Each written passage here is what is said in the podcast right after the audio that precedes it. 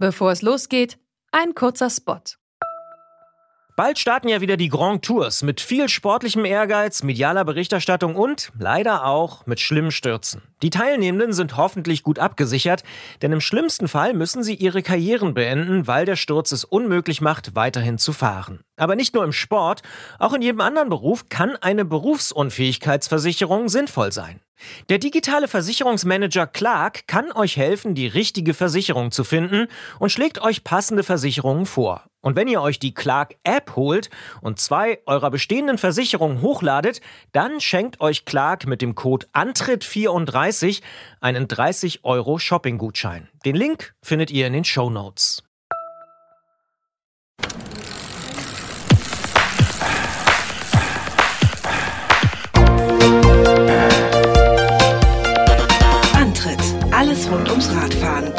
Detektor FM. Hier ist der Antritt der Fahrradpodcast bei Detektor FM und wir bringen an dieser Stelle ein Extrablatt, eine Extra-Ausgabe, könnte man auch sagen. Hallo Gerolf. Hallo Christian. Warum machen wir das? weil wir es angekündigt haben und weil unser äh, Technik-Guru äh, aus München uns das angeboten hat. Ähm, und deswegen haben wir ihn auch jetzt in der Leitung. Jens Klötzer ist der dritte im Bunde. Hallo Jens. Hallo nach Leipzig. Hallo nach München. So, wir wollen also sprechen über die Eurobike, ähm, die ja stattgefunden hat. Wir haben am Ende der vergangenen Sendung, des vergangenen Podcasts darüber gesprochen, was dich dort erwarten wird. Und äh, nun bist du da gewesen ähm, am Bodensee in Friedrichshafen auf der Eurobike. Und ja, was hast du denn da gesehen? Ähm, ja, so ziemlich genau das, was wir, was wir da so vorausgesagt haben letzte Woche also es war so, so ein bisschen eigenartig, weil die Messe war schon voll, also so von den Aus, von Ausstellerseite her. Die haben es schon geschafft, die Hallen irgendwie zu füllen. Ähm, gemerkt man, hat man es eigentlich nur so auf der Freifläche zwischen den Hallen, dass da irgendwie Aussteller fehlen. Da war da so eine riesengroße, eine riesengroße Kiesfläche, die sonst immer mit vollgepackt war. Ja, ganz aber, subtil das Thema Gravel platziert. Ja, sozusagen. Ähm, aber in den Hallen war es schon voll. Es gab viel zu sehen. Es gab auch sehenswerte Sachen zu sehen. Aber äh, wenn man, wenn man da doch ein bisschen ein Thema drin ist und so ein bisschen durchgeguckt hat, hat man schon so ein paar Besonderheiten festgestellt. Also A, klar, die wichtigen Radmarken fehlen, ähm, so die, die Branchenführer. Das hat dann dazu geführt, dass so Marken so aus der zweiten oder dritten Reihe, die jetzt nicht so, nicht so die große Pauke hauen, die damit absurd großen Ständen plötzlich vertreten waren. Also ich denke an so Marken wie KTM und Coratec, die zwar ja, sicher gute Fahrräder bauen, aber sicher nicht zu den Marktführern gehören, äh, die dann so gefühlt ein Viertel von so einer Hallenfläche belegt haben. Das war schon so ein bisschen eigenartig. Auch andere Firmen, die dann irgendwie mit zwei oder drei Ständen aufgetaucht sind. Also irgendwie in der in der E-Bike-Halle, weil sie Elektroräder bauen, in der Deutschland-Halle, weil es eine deutsche Firma ist und noch ein Stand auf dem Freigelände weil man dann da Probe fahren kann. Ähm, war auch schon ein bisschen außergewöhnlich und viele Marken, von denen man vorher noch nie was gehört hat. Also so ganz kleine taiwanesische äh, Aussteller, die man vorher in so Pavillons gequetscht hat, wo jeder so eine kleine Box hat mit so einem kleinen Schild oben drüber. Die hat man jetzt rausgezogen und denen einfach mehr Standfläche zugestanden, so dass es doch irgendwie gefüllt aussah. Und ähm, gemerkt hat man es aber dann doch am Publikumsverkehr. Also es war auffällig leer. Ähm, es gab morgen wenig Staus zur Messe. Ich übernachte da ja immer auf dem Campingplatz, wo, wo ganz viele Händler auch unterkommen. Auch da hat man problemlosen Platz gefunden. Das war in den letzten Jahren immer ein Riesenproblem. Und daran hat man schon gesehen, dass, dass das Interesse sowohl von Aussteller als auch von Besucherseite dann doch stark nachgelassen hat. Ja. Jetzt hast du ja dein Ohr auch so ein bisschen an den Händlern und du hast es schon so ein bisschen beschrieben, dass die Flächen da viel, viel größer waren als in den letzten Jahren. Kannst du das denn auch festmachen? Also gab es da auch größere Rabatte oder hat die Messe auch gesagt, komm, dann nimmt da noch ein Stück was dazu? Das bleibt ein Geheimnis. Also da, davon weiß ich nichts, aber mm, ja, daran kann man es natürlich ablesen. So eine, solche Firmen hätten sonst nicht das Geld, sich so viel Standfläche dort äh, äh zu erlauben. Die äh, Eurobike ist bekannt, dass sie sehr teuer ist. Für die Aussteller. Und ähm, viele Hersteller sind ja auch gerade wegen der hohen Preise dort weggegangen. Äh, ich kann nur vermuten, dass, äh, das dahinter steckt, äh, aber Stimmen oder, oder ähm, irgendwelche Belege dafür habe ich nicht. Nee. Hm, mal so reingefühlt, ohne auf äh, Zahlen zu schauen, sondern deinem Eindruck nach, wie groß war das Thema E? Welchen Anteil hatte das? Ähm, das Thema E hat dort mittlerweile den Hauptanteil. Also E-Mobilität war ein ganz großes Thema. Es gab eine eigene Halle dafür. Es gab auch noch eine eigene Halle für äh, Lastenräder, wo das Thema E eigentlich auch eine wesentliche Rolle spielt. Und äh, natürlich hat jeder Hersteller irgendwie seine Elektroräder äh, am eigenen Stand auch nochmal in den Vordergrund gerückt. Gefühlt war auf dieser Freifläche, wo man Probe fahren kann, auch das war ein reines E-Thema so gefühlt. Und ähm, das hat natürlich damit zu tun, dass sich gerade die sportlichen Marken dort zurückgezogen haben ähm, und äh, dann die Elektromobilität so dort in den Vordergrund rückt. Ja, das war, das war ganz, ganz deutlich. Jetzt hm. haben wir ja im letzten Gespräch schon auch angedeutet, dass das möglicherweise eine größere Rolle spielen kann. Hat das denn funktioniert? Also ist das vielleicht eine Messe, die sich in Richtung Elektromobilität entwickeln kann, wie wir es auch vermutet haben beim letzten Mal schon? Ja, das kann natürlich funktionieren. Ich weiß noch nicht, ob die Messe das wirklich will. Also ähm, mir scheint es noch so, als wollen sie da äh, jeden Strohhalm greifen, um das Konzept, wie es bisher war oder wie es bis vor ein paar Jahren noch fun gut funktioniert hat, um dieses Konzept zu retten. Ähm, das ist jetzt ja mehr oder weniger automatisch so passiert, aber äh, ich weiß nicht, ob das wirklich das Ziel der Messe ist. So, jetzt stelle ich mir so einen Jens vor, der dort durch die Hallen streift und überall E sieht und nach dem Rennrad sucht. Äh, vielleicht gibt's ja da ein Thema, was die Brücke schlägt. Wir haben das auch schon einmal in Klingen bei Klotzer angesprochen. Ähm, E-Rennräder, wie groß war das? Ein Riesenthema. Also ähm, ja, ich, man kann jetzt vielleicht noch nicht von Flut sprechen, aber ähm, wir haben so, so im letzten Jahr haben wir so die ersten, haben so die ersten ihre Fühle ausgestreckt. Da gab es so ein, zwei Hersteller, die mit Studien äh, sich an dem Thema versucht haben, aber noch kein Serienprodukt. Ähm, auf dieser Messe habe ich 17 serienreife Modelle gezählt. Und äh, das nimmt richtig Fahrt auf. Also wahrscheinlich sind es im nächsten Jahr 50 oder so und das Thema ist definitiv da. Und ähm, auch da sieht man mal wieder, wie so, wie so die Fahrradbranche funktioniert. Wenn, wenn einer eine Idee hat, äh, die vielleicht funktionieren könnte, äh, dann, dann ziehen alle so schnell wie möglich erstmal nach, wobei man noch gar nicht weiß, ob der Bedarf dafür überhaupt da ist und ob das Thema irgendwie äh, wirklich, wirklich relevant wird. Aber keiner will sich natürlich vorwerfen lassen, den Trend irgendwann verschlafen zu haben. Und ja, da gab es richtig viel zu sehen. Auffällig ist, dass da gerade die, die traditionellen Rennsportfirmen, also die Italiener und äh, auch französische Hersteller, die ersten sind, die damit vorrollen. Das fand ich, fand ich relativ auffällig. Aber ja, das, das wird uns die nächsten Jahre äh, definitiv beschäftigen. Das E-Bike ist also sowas wie das neue Fatbike, äh, das E-Rennrad, wenn ich das richtig verstehe. Und ähm, genau, was du eben gesagt hast, das wird euch beschäftigen. Was heißt denn das konkret für euch? Als Magazin, als reines Rennradmagazin, das ja, wenn ich das so richtig beobachtet habe, immer auch sehr, sehr ähm, polarisierte Reaktionen bekommen hat, äh, wenn es irgendwie mal das Thema eh angefasst hat. Ja, ja, ja, natürlich polarisiert das. Ähm, da, trotzdem müssen wir das erstmal, also erstmal beobachtend begleiten. Ja, man muss dann irgendwie erstmal sehen, ob das, ob das wirklich so eine Blase ist wie das Fatbike. Das war ja irgendwie ein Rad, was eigentlich keiner gebraucht hat. Jeder hat es aber irgendwie gebaut. Ähm, Moment, und, aber ja, okay. Und ja, aber oder, oder zumindest haben es nicht so viele Leute gebraucht, wie, wie, wie Modelle auf den Markt gebracht wurden ähm, und ist dann ziemlich schnell wieder verschwunden. Das muss man beim Rennrad erstmal abwarten. Also man kann, es kann schon sein, dass es da einen Bedarf gibt. Also irgendwie ältere Leute, die dem Sport länger frönen wollen, als sie es eigentlich körperlich können. Gruppenfahrten, wo, wo äh, Leute dann mitfahren können, die, die leistungsmäßig nicht dazu in der Lage sind und ja, oder Leistungsausgleich unter Paaren oder so. Vielleicht gibt es den Bedarf. Das kann ich gar nicht noch, noch gar nicht so beurteilen. Äh, vielleicht stößt es aber auch auf so eine äh, Abneigung unter Rennradfahrern, dass, äh, dass es wirklich keiner haben will. Das muss man erstmal abwarten. Und äh, wir werden auf jeden Fall uns die Produkte angucken. Wir werden auch vergleichende Tests machen damit, aber das wird natürlich erstmal kein tragendes oder kein Hauptthema in unserem, in unserem Heft werden. Wir werden sowas mit sowas uns vielleicht einmal im Jahr beschäftigen. Aber ja, also es sind Straßenräder mit äh, gebogenem Lenker, mit Rennradoptik und äh, letztlich mit dem Einsatzzweck. Ich finde es schon unsere Aufgabe, dass wir uns dem widmen, in irgendeiner Art und Weise.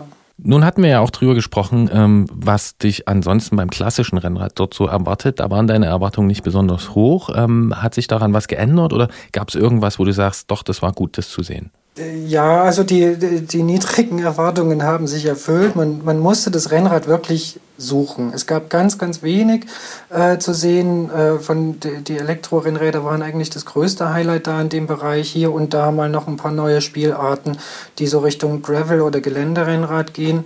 Aber äh, das war definitiv ein Rand, Thema auf der Messe. So ein paar kleine Highlights gab es dennoch. Also ähm, es gibt einen, einen, spanischen Schaltungshersteller, der einen einmal 13, also einen Antrieb vorgestellt hat mit einem Kettenblatt und 13 Ritzeln das fand ich bemerkenswert. Äh, das war jetzt kein reines Rennradthema. Die Schaltung eignet sich für, für alle Arten sportlicher Fahrräder.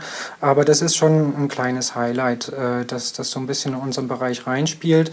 Und ja, so ein paar, paar Studien, irgendwie ein durchgeknallter Antrieb von Ceramic Speed, so ein Lagerhersteller, die haben so einen Kardan-Antrieb vorgestellt eine Sache, die niemals in Serie gehen wird, aber irgendwie mal lustig anzuschauen, äh, dass, dass jemand so ein Konzept mal kom komplett neu denkt, ohne Kette und Schaltwerk.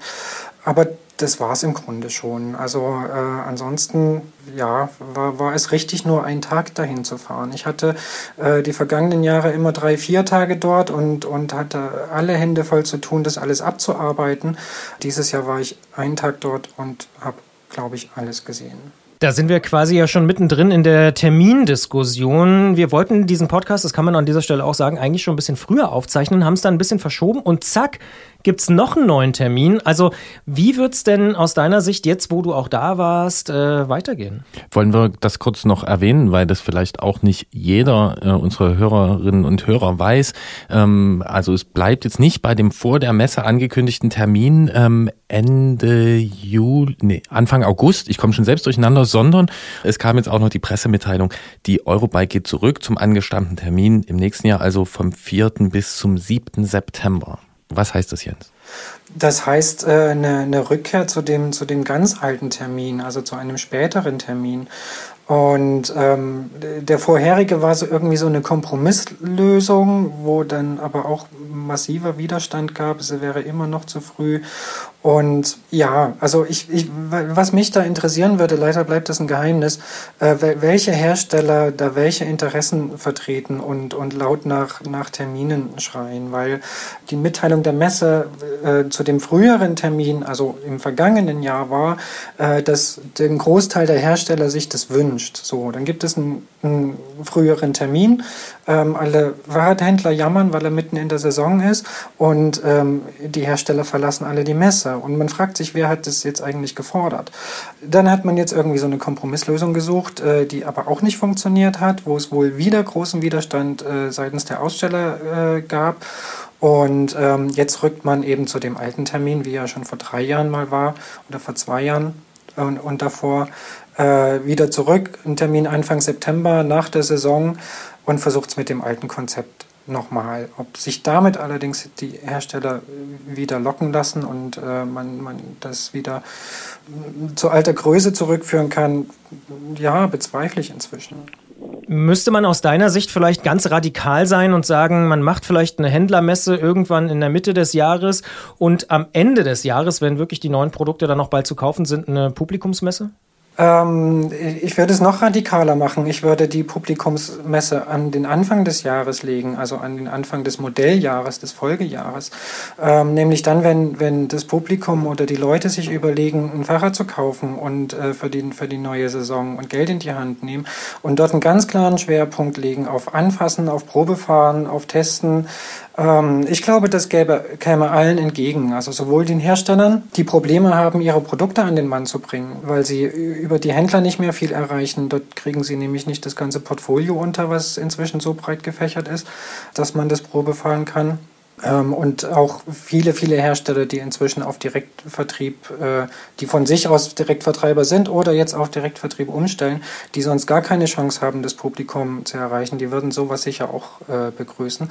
Und sowas fehlt in Deutschland und in Europa eigentlich komplett, und wenn es mal eine richtig große sein soll. Also es gibt so regional äh, so, so, so kleine ähm, äh, Messen, die dann aber eben von Händlern ausgerichtet werden, die dann auch nur ein ganz äh, schmales Programm da bereitstellen, äh, was man da mal Probe fahren kann. Aber ähm, so ein richtig dickes Ding im Frühjahr, das fehlt uns, ja. Ja, da fällt mir gerade mein Besuch auf der Velo Berlin in diesem Frühjahr ein, die ja, möchte ich mal sagen, nach einiger Zeit für mich wieder ein Messeerlebnis war, wo ich das Gefühl hatte, hui, hier geht was und hier ist vor allen Dingen auch Platz. Das Tempelhofer Feld ist groß und die ähm, Hallen da äh, Tempelhof sind natürlich auch groß. Ja, in der Tat. Und das ist was, also da sieht man dann plötzlich die Hersteller, die auf der Eurobike auch fehlen. Und äh, das zeigt ja schon so ein bisschen, dass der Bedarf da ist. Der Termin ist super, die Location ist super. Äh, und diese Messe ist in den letzten zwei Jahren massiv gewachsen. Und ähm, äh, ja, das zeigt so ein bisschen, äh, was der Eurobike da abgeht. Nichtsdestotrotz braucht es trotzdem irgendwie eine Art von Forum, wo die, wo die Hersteller und die Zulieferer so unter sich sind, wo man, wo man so ein bisschen Branchengespräche führen kann, wo man Geschäfte abschließen kann, wo man Ideen austauschen kann. Das kann man auf so einer Publikumsmesse natürlich nicht. Da ist man nur damit beschäftigt, äh, mit dem Endkunden zu kommunizieren und hat da alle Hände voll zu tun. So ein Forum bräuchte es, aber äh, da muss jetzt nicht das ganze, äh, das ganze Produktportfolio ausgestellt werden äh, und auch nicht die Neuheiten der, der nächsten Saison für die Endkunden schon präsentiert werden. Ähm, beides fehlt in einer Art und Weise, wenn, wenn die Eurobike da weg ist. Ja. Ja, ich mache jetzt mal den Versuch, das ein bisschen zusammenzufassen, einen Strich drunter zu ziehen und dann vor allen Dingen nicht über die Messe zu sprechen, denn an sich ist ja für mich als Radfahrer, äh, wenn ich da meine Produkte habe, die funktionieren, ist mir egal, wo und wie so eine Messe stattfindet. Ne? Aber so, was ich mich frage, ist, was bedeutet das Ganze denn fürs Fahrrad? Ja, also wir haben eine Messe, auf deren Termin sich offensichtlich die Marktteilnehmer nicht mehr einigen können. Es gibt zusätzlich noch eine Diskussion um den Standort dieser Messe. Ähm, also hier gab es einen Artikel in der Stuttgarter Zeitung, wo zumindest der Zweiradindustrieverband zum Thema Standort dann nichts mehr sagen wollte. Ähm, und da steht die These im Raum, ob das denn in Friedrichshafen noch dazugehört. Dann fährt Jens Klötzer natürlich wie jedes Jahr zur Eurobike, aber halt nur noch einen Tag. Er schafft es auch an dem einen Tag im Bereich des unmotorisierten Fahrrads, also seines eigentlichen Bereiches, da alles äh, mitzunehmen. Ähm, ja, eh boomt, auf den Termin kann man sich nicht einigen. Ähm, was heißt denn das alles fürs Fahrrad? Also wenn wir jetzt mal so ganz vorsichtig uns vorstellen, wir sind so in drei, vier, fünf Jahren, ähm, gibt es dann eine große E-Mobility-Messe, ob da eine Kurbel dran ist, ist dann auch egal. Und das Fahrrad, das macht so ein bisschen in seinen Nischen hin und her oder wie darf ich das verstehen? Boah, schwer zu sagen. Und es hängt ja nicht nur von der Entwicklung von, von, von Messen ab oder, oder nur von der Entwicklung von dieser Messe. Also das Fahrrad an sich wird es, wird es, glaube ich, wenig beeinflussen. Es gibt ja auch noch andere Foren, wo man sich jetzt als Hersteller treffen kann. Und ähm, also es gibt in Taiwan eine riesige Messe, die dann auch noch viel internationaler ist und die da, glaube ich, äh, für die Branche eher äh, die, die Leitmesse ist. Ähm, es, es hat natürlich, ich finde, schon eher eine Bedeutung für den Endkunden. Also wo kann ich mir einen Überblick verschaffen? Schaffen. Ähm, das, würde, das wird immer, immer schwieriger. Und ähm, ob es eine E-Mobility-Messe also, dass es sowas braucht, da bin ich sicher. Und wie, wie groß die wird äh, oder dass die größer wird, da, da, bin ich auch sicher. Da kann ich aber nicht sagen, welche Messe das wird. Also es gibt, äh, das kann die Eurobike werden, wenn sie sich dann vielleicht auch nicht irgendwann mal Eurobike nennt, sondern Euro E oder ähm, und, und sich rein auf das Thema Elektro stürzt. Das kann für, die, für den Messestandort Friedrichshafen könnte das eine Option sein. Ähm, aber auch da gibt es schon Konkurrenz. Also da gibt es in München eine große E-Mobility-Veranstaltung ähm, wo das Fahrrad nur ein Aspekt von vielen ist, wo es auch viel um Akkutechnik, um Autos äh, und, und äh, alles Mögliche geht. Aber das ist dann ein Konkurrenzkampf von, von Messeveranstaltern. Wer hat das beste Konzept, wer hat den besten Termin? Ähm, und da, da möchte ich mich jetzt nicht weit aus dem Fenster lehnen, wer den da wohl gewinnt. Und das Fahrrad an sich, jetzt mal abgekoppelt vom E, ähm, das wird sich wegen so einer Messe nicht verändern. Wie gesagt, es hat eher Einfluss auf den Endkunden. Wo kann ich mir einen Überblick über, das, äh, über den Markt verschaffen und äh, wo, kann ich, wo kann ich sehen, was es Neues gibt, was auf mich zukommt, wofür ich mich vielleicht entscheiden soll. Und ähm, dafür braucht es halt einfach ein ein Forum und ein Standort. Ja, ich meine ja auch nicht, dass sich das Fahrrad dann wegen, die, wegen dieser Messe verändert. Ne? Aber ich sehe die Messe ja auch so ein bisschen als Gradmesser ähm, der Stimmung. Man liest das jedenfalls manchmal. Ne? Und es gibt so Aufstellungen, wo man auch gut sehen kann, welche Anteile ein E-Antrieb in der Zukunft haben wird äh, bei dem, was man heute noch Fahrrad nennt. Und das ist halt schon signifikant. Das sind große Anteile. Ja, wobei ich, also gerade diese Messe ja dann schon dieses Bild so ein bisschen verzerrt, wenn, wenn äh, sportliche Hersteller, die jetzt mit eh gar nichts am Hut haben wollen, dort einfach nicht mehr ausstellen. Und ähm, vielleicht, also, oder ich bin sicher, sowas findet trotzdem statt. Solche, solche, ähm, solche Foren wird es geben, wo die man als Gradmesser heranziehen kann. Und da fällt mir als erstes Beispiel diese große Fahrradmesse in Taipei ein, die äh, Taipei Bicycle Show. Nur, sowas ist unter Ausschluss der Öffentlichkeit. Sowas kriegen dann wirklich nur noch Branchen- und Medienvertreter mit, ähm, die dazu verpflichtet werden, äh, äh, darüber vorher nicht zu berichten, weil das Modelljahre betrifft, die noch zwei Jahre in der Zukunft liegen. Ähm, und ähm, äh, dann ist die Branche in solchen Fragen eher unter sich. Ob das gut ist, ja, bezweifle ich auch. Weil äh, die Resonanz des Endkunden und des Publikums ist ja dann schon auch wichtig. Aber vielleicht ist es ja tatsächlich auch so wie bei vielen anderen Messen, zumindest auch aus meiner eigenen Beobachtung, wenn man sich mal überlegt, irgendwie die IAA in Frankfurt oder die IFA in Berlin und so. Das sind ja auch alles so Endkundenmessen, die mittlerweile gefühlt äh, nicht mehr so eine große Bedeutung haben. Das heißt, die gibt's noch und die funktionieren auch, aber vielleicht wird es doch alles ein bisschen dezentraler. Dann gibt's halt was in Berlin, in München, in Hamburg, da kann man sich ein paar neue Fahrräder angucken und da gehen auch die Leute hin und es wächst wahrscheinlich alles auch. Aber vielleicht muss es gar nicht mehr diese eine große Messe geben, wo irgendwie alle hinfahren. Kann es vielleicht auch sein? Ich glaube, das ist eine andere Entwicklung. Eigentlich bräuchte es die, aber es kommen einfach nicht mehr so viele Leute dahin, um sich Informationen zu besorgen, irgendwie Kataloge mitzunehmen oder äh, äh, sich, sich die Produkte einfach anzuschauen, ähm, weil es ohnehin alles im Internet verbreitet wird. Und man setzt sich bequem vor den Bildschirm, klickt Bildergalerien durch, schaut sich kurze Videos an und kriegt da so einen super Überblick, was passiert da. Ähm, und man muss gar nicht mehr auf die Messe gehen. Aber diese sinkenden Besucherzahlen führen natürlich dazu, dass irgendwie das wirtschaftlich nicht mehr funktioniert, obwohl obwohl es für, für so eine Branche äh, so eine Messe eigentlich bräuchte. Eigentlich bräuchte es auch die IAA noch als Kommunikationsforum für die Hersteller, aber auch äh, einfach als Ausstellungsfläche, äh, dass das alles irgendwo mal zusammen zu sehen ist. Aber die Konsumenten, also die, die, die Leute, die, das, äh, die es dann interessiert, die konsumieren einfach anders.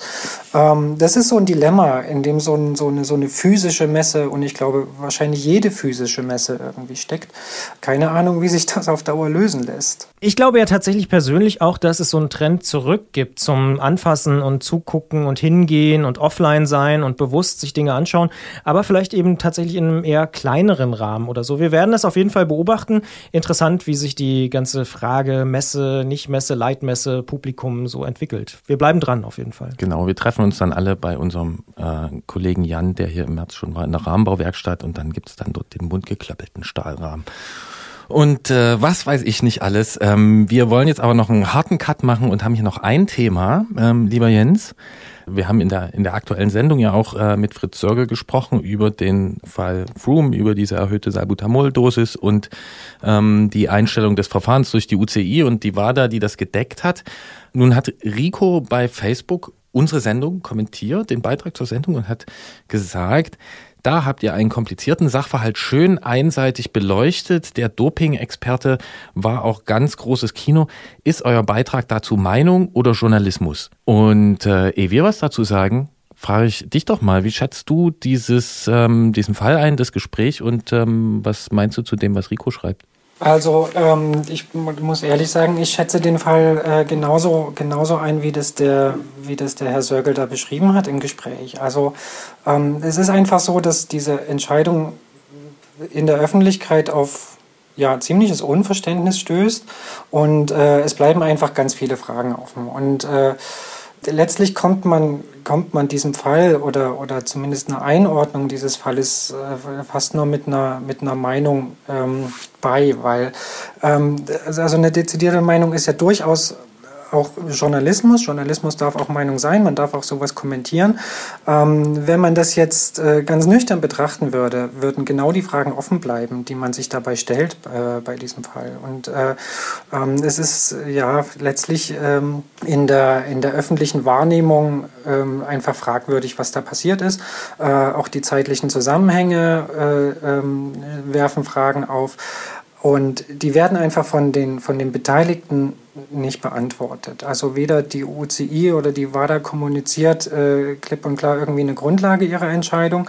Ähm, es gab einen Regelverstoß, der jetzt hier mit irgendeiner Ausnahme äh, dann doch anders behandelt wurde, als er bei anderen äh, Radfahrern be äh, behandelt worden wäre oder behandelt worden ist auch schon. Und ähm, ja, dadurch werden solche Fragen einfach nicht beantwortet und äh, von so einem Experten wie dem Herrn Sörgel äh, freue ich mich über so eine Meinung, weil ich dadurch auch eine ganz gute, gute Einordnung des Falles kriege. Ja, ich sehe das auch ein bisschen ähnlich, dass es einfach eine Einschätzung ist von jemandem, der sich wirklich ja tagtäglich mit dem Thema Doping auch auseinandersetzt, der auch von anderen durchaus ernstzunehmenden Medien wie beispielsweise der Süddeutschen Zeitung oder so regelmäßig auch zu dem Thema ähm, interviewt wird. Und äh, ich glaube schon, oder was heißt ich glaube, ich bin mir sehr sicher, dass das auch eine fundierte Einschätzung ist, ähm, die da der Herr Sörgel geliefert hat. Aber natürlich ist es die Einschätzung von Fritz Sörgel. Wer meint, die 1500 Seiten der Anwälte von Chris Froome sind überzeugender für ihn, der kann das natürlich auch äh, so sehen und das verbieten wir ja auch niemanden. Aber ich glaube, wenn man sich mit allen Fakten auseinandersetzt, äh, kommt man in diesem Fall zu einem ähnlichen Schluss, wie Jens jetzt auch schon gesagt hat oder eben wie Fritz Sörgel im Gespräch erklärt hat. Das ist wiederum meine ganz persönliche Einschätzung dieses Falles. Ja, und äh, ich denke, man muss da auch unterscheiden zwischen dem, äh, was wir äh, in so einem Gespräch äh, an Fragen stellen ähm, und dem, was wir in so einer Zwischenmoderation dann auch denke ich, wahrnehmbar als unsere eigene Meinung ähm, darstellen. Ähm, aber na klar, ich würde das schon auch Journalismus nennen, wenn wir mit so jemandem wie Fritz Sörgel sprechen, weil so viele Leute mit dem, wie sagt man, mit dieser Expertise ähm, gibt da nicht. Ähm, und es gibt auch durchaus Leute, die da, glaube ich, so mit, wie sagt man, das hatten wir neulich auch, mit gröberem... Mit dem gröberen Säbel anstatt dem Florette oder wie sagt man das? Äh, genau, genau so, ja. Also die dann durchaus irgendwie da mit dem Hackebeil äh, durch, die, äh, durch die Gegend ziehen und das äh, noch viel, viel, viel pointierter formulieren. Ähm, und ich finde, da ist der Herr Sörgel eigentlich noch jemand, der das ziemlich differenziert und moderat macht. Und das muss man vielleicht auch noch dazu sagen als Erklärung. Wir gucken natürlich auch schon immer, gibt es ähm, beispielsweise auch eine Gegenposition. Und ich habe jetzt ehrlicherweise keinen seriösen Wissenschaftler gefunden, der gesagt hat, ja, das, was der Froome da schreibt, die 1500 Seiten, das ist hundertprozentig äh, richtig, das muss so sein. Ähm, da gibt's auch niemanden außer den Anwälten von Froome, die das so behaupten und natürlich seinem Team. Dementsprechend ist es vielleicht auch äh, ja, Teil der Wahrheit, dass diese Argumentation, nenne ich sie jetzt mal, von, von Christopher Froome, vielleicht auch keine öffentlichen Fürsprecher findet.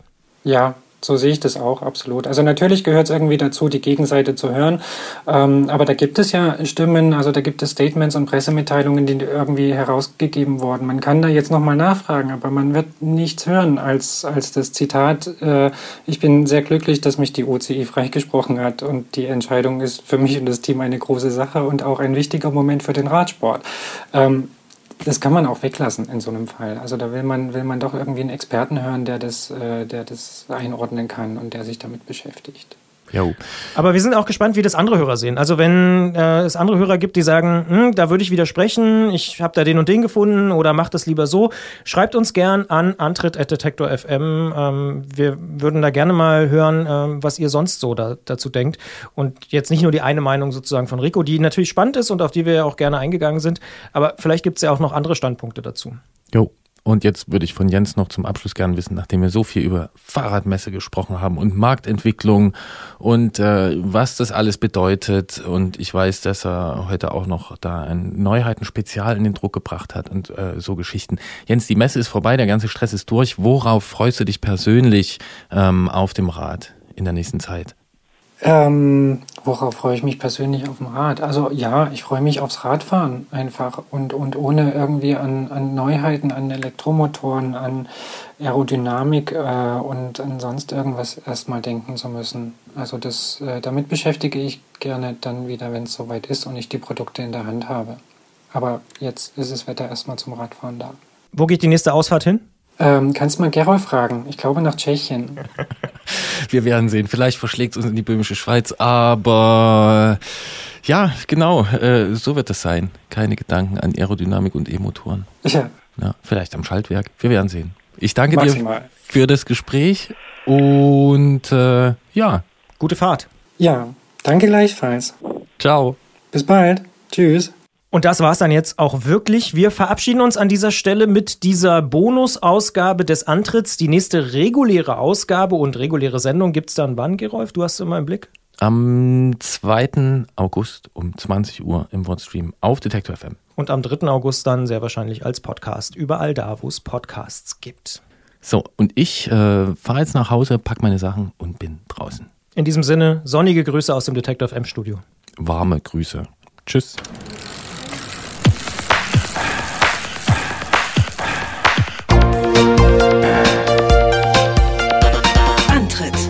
Rund ums Radfahren bei Detektor FM.